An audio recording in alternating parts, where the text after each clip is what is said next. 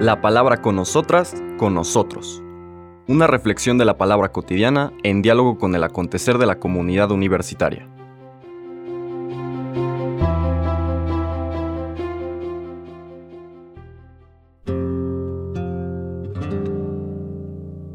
Hola, buenos días. Bienvenidas, bienvenidos a la palabra con nosotras, con nosotros. Hoy empezamos el mes de marzo, este miércoles primero del mes, miércoles de la primera semana de Cuaresma, en esta catequesis de esta primera semana de Cuaresma, de cómo el amor es una relación, un itinerario que vivimos de la mano de Dios, que nos capacita para llegar a la experiencia de salvación que describe tan bonito, de una forma tan clara, la lectura del primer día, capítulo 25 de Mateo, los que aman a su prójimo, los que sienten compasión y misericordia por su prójimo, ese es un síntoma de que están en comunión con Dios, están salvados. Quienes no ven a su prójimo y sus necesidades, quienes no tienen compasión, quienes tienen un corazón de piedra, no están vinculados con Dios, con ellos y están en peligro de esta condenación, que ya hemos dicho entendida como autoexclusión. Y ayer veíamos que ya se presenta este camino y recordemos que estamos en cuaresma. La cuaresma es un camino, un camino de purificación, de capacitación, para que lleguemos a la fiesta grande de nuestra fe con una actitud interna que nos permita recibir la gracia que ese misterio nos a nos transmite a plenitud. ¿no? Bien. Entonces, este caminar, ayer veíamos que implica la relación con Dios, lo que normalmente llamamos oración, y que ya dijimos varias veces que oración no es una ventanilla de quejas o de peticiones, muchísimo menos un espacio de, de intercambio mercantil. Yo te ofrezco 20 padres nuestros, pero consíguele trabajo a fulano. Yo te ofrezco eh, ir caminando a tal lugar con tal de que eso no es la oración cristiana. La oración cristiana tampoco se hace para que nos vean y nos alaben, como el mismo Sermón del Monte, fragmento del cual leímos ayer, nos presenta. La oración cristiana está descrita en el Padre Nuestro, es decir, una actitud interior con esas siete pinceladas de las que hablábamos, ¿no? El reconocer a Dios como Padre de una familia común y el deseo de constituirnos como tal, que nuestra vida refleje esos valores, santificando su nombre, haciéndolo santo en medio del mundo, encarnando esa santidad en, en medio del mundo, añorando su reino, estar en esa experiencia de comunión, la cual poco a poco nos va acercando más al ideal de vivir su voluntad a plenitud, tanto en nuestra vida como pasa en el cielo, símbolo de quienes ya viven eternamente en comunión con Dios, que se va traduciendo, decíamos, en un, en un camino, en un itinerario de ensanchar nuestra capacidad de perdonar, es decir, de reconciliarnos y Siempre la iniciativa es de Dios. Dios me perdona hasta donde lo puedo entender, captar y vivir. Eso me capacita para perdonar al prójimo.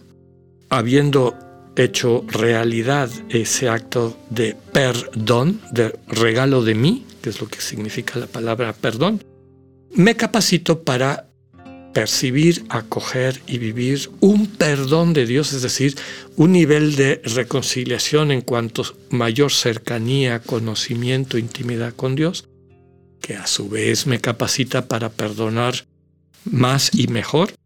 Y esto en una secuencia permanente. O sea, la meta no la alcanzamos nunca. Dios es infinito y en este camino lo que hacemos es ir capacitando. Ayer les hablaba de madurar, consolidar la actitud propia de quien vive en comunión con Dios, que tiene estas actitudes, describíamos, de compasión hacia los demás y de misericordia. Hoy cambiamos de evangelio, pasamos al evangelio de San Lucas, capítulo 11, versículos 29 al 32. En aquel tiempo la multitud se apiñaba alrededor de Jesús y éste comenzó a decirles, la gente de este tiempo es una gente perversa. Pide una señal. pero no se le dará más señal que la de Jonás. Pues así como Jonás fue una señal para los habitantes de Nínive, lo mismo será el Hijo del Hombre para la gente de este tiempo. Cuando sean juzgados los hombres de este tiempo, la reina del sur se levantará el día del juicio para condenarlos, porque ella vino desde los últimos rincones de la tierra para escuchar la sabiduría de Salomón, y aquí hay uno que es más que Salomón. Cuando sea juzgada la gente de este tiempo, los hombres de Nínive se levantarán el día del juicio para condenarla, porque ellos se convirtieron con la predicación de Jonás, y aquí hay uno que es más que Jonás. Palabra del Señor. El centro de este pequeño párrafo que nos introduce la catequesis de esta semana, primera semana de Cuaresma, es lo mismo, está comparando una actitud pseudo religiosa, esta gente perversa. Pervertido significa alguien que está virtiendo su vida, entregando su vida mal. Se la está entregando a su ego, a su dureza de corazón, cumpliendo los caprichos de su egocentrismo. Y esta gente perversa que cree que Dios se parece a ellos, piden una señal. ¿Qué señal? Muéstrame una señal de un Dios que es poder, un Dios que, que, me, que me deje patidifuso con las cosas que realiza, ¿no? que no me quede la menor duda de que está ejercitando ese poder multiplicado a la n potencia, porque creo que Dios es igual que yo, que se maneja en el mundo a través de estos mismos valores y referentes. Y por eso el Señor les dice, esa señal de poder no se les va a dar.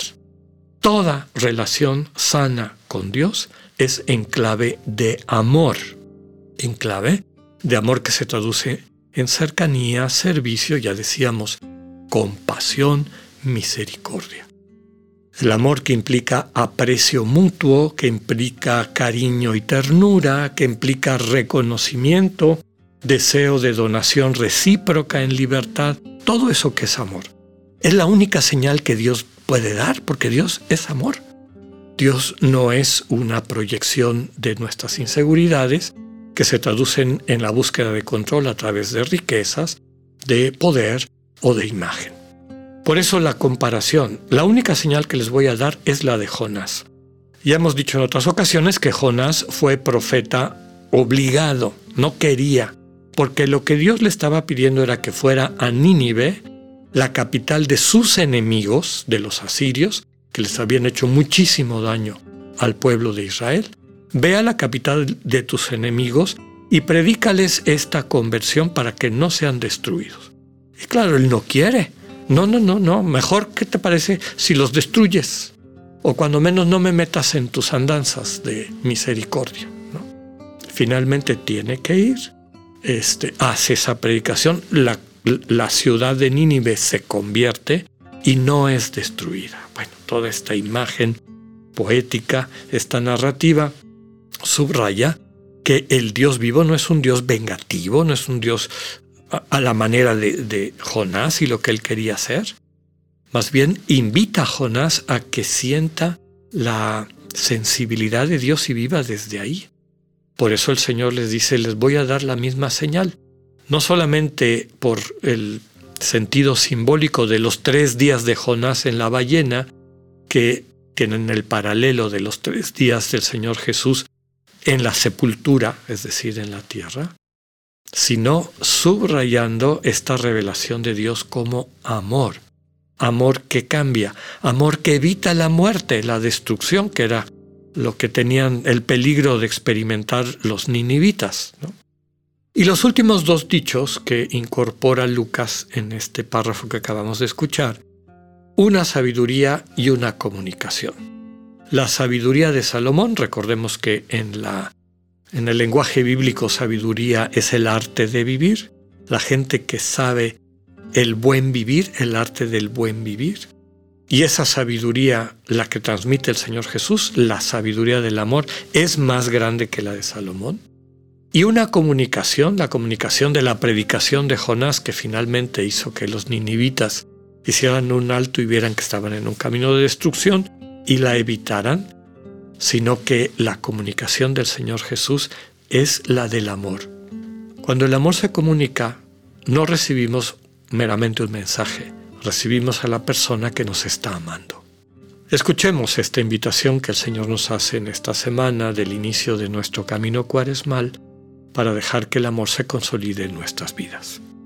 Que tengan un buen día, Dios con ustedes. Acabamos de escuchar el mensaje del Padre Alexander Satirka. Escúchalo de lunes a viernes a las 8.45 de la mañana por radioiberoleón.com, a través de nuestra app gratuita para iOS y Android o por Spotify. Esta es una producción de Radio Ibero León en colaboración con el ITESO, Universidad Jesuita de Guadalajara.